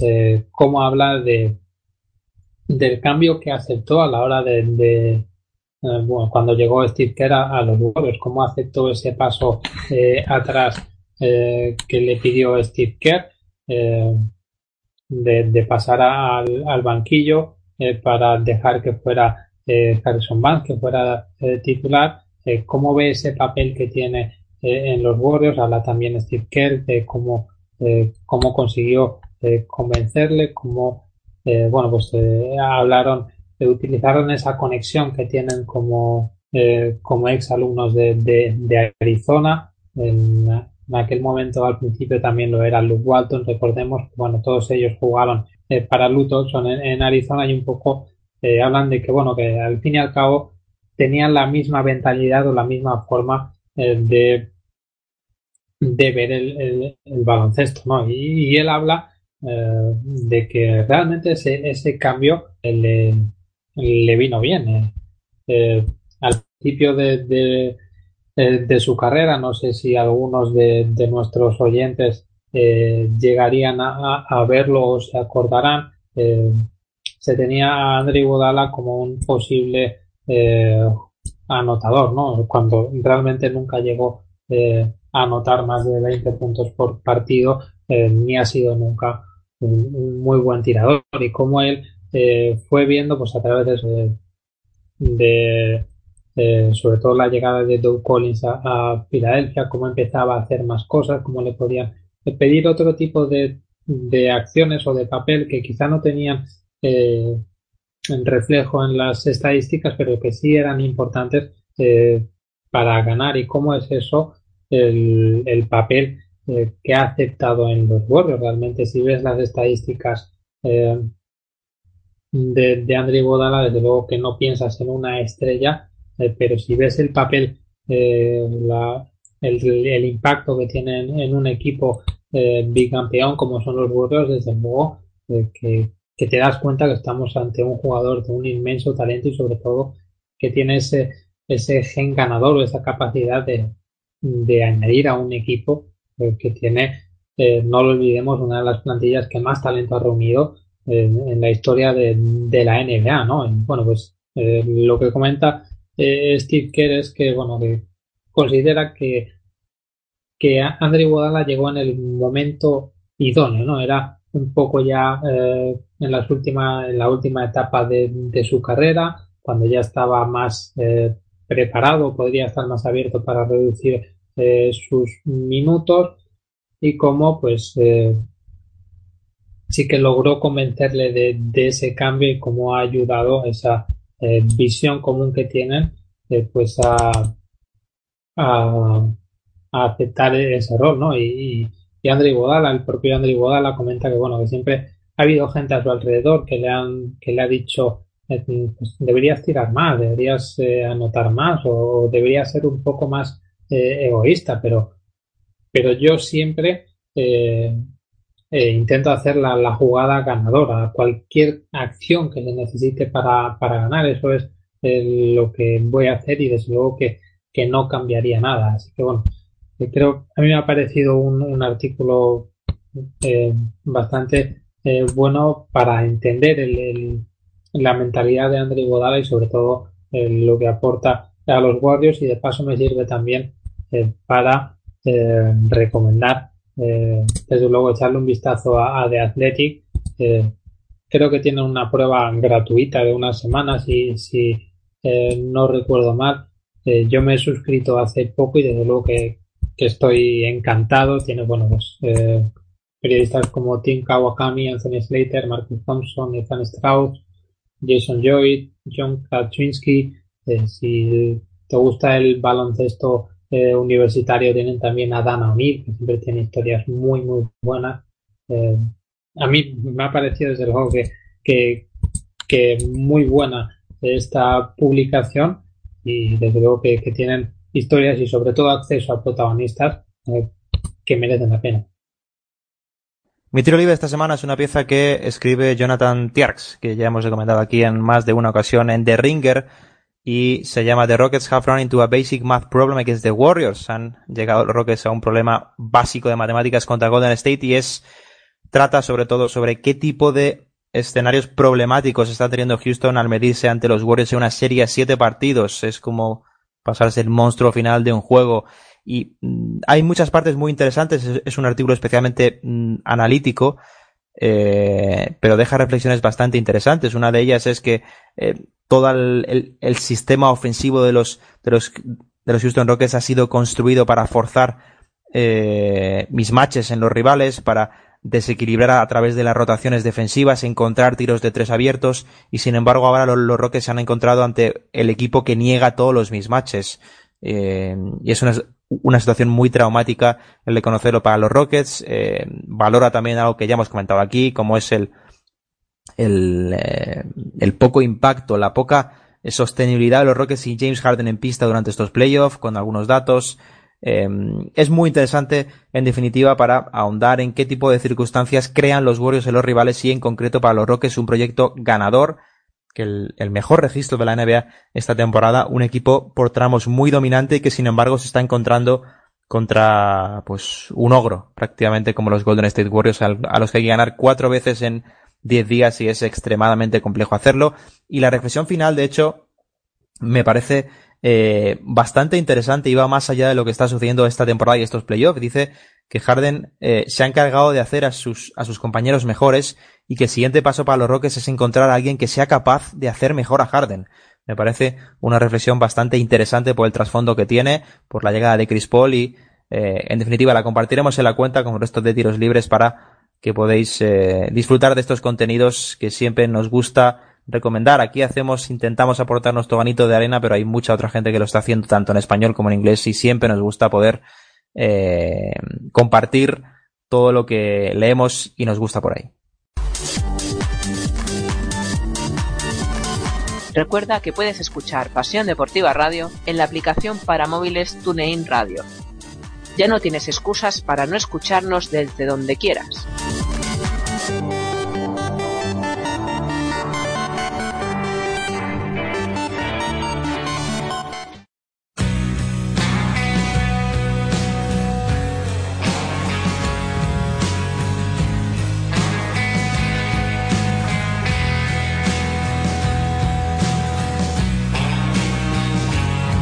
Pues hasta aquí ha llegado el trigésimo primer episodio de la quinta temporada de Línea de Fondo, un capítulo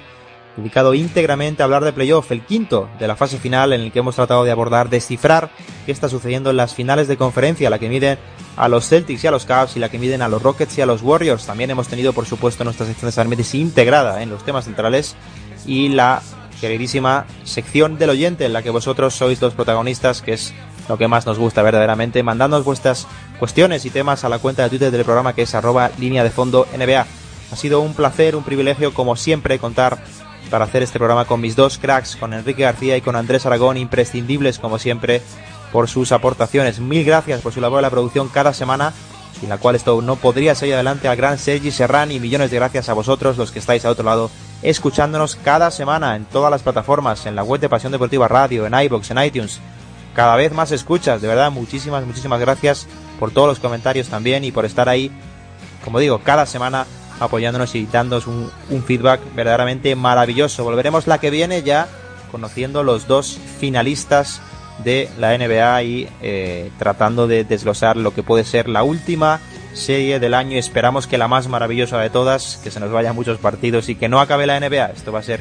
complicado la competición acaba, pero seguiremos ahí tratando de explicar lo que sucede dentro del rectángulo, lo que más nos gusta. Así que sin más, soy Andrés Monge y esto ha sido un día más Línea de Fondo, tu espacio de análisis NBA en profundidad. Un abrazo y disfrutad del mejor baloncesto del planeta.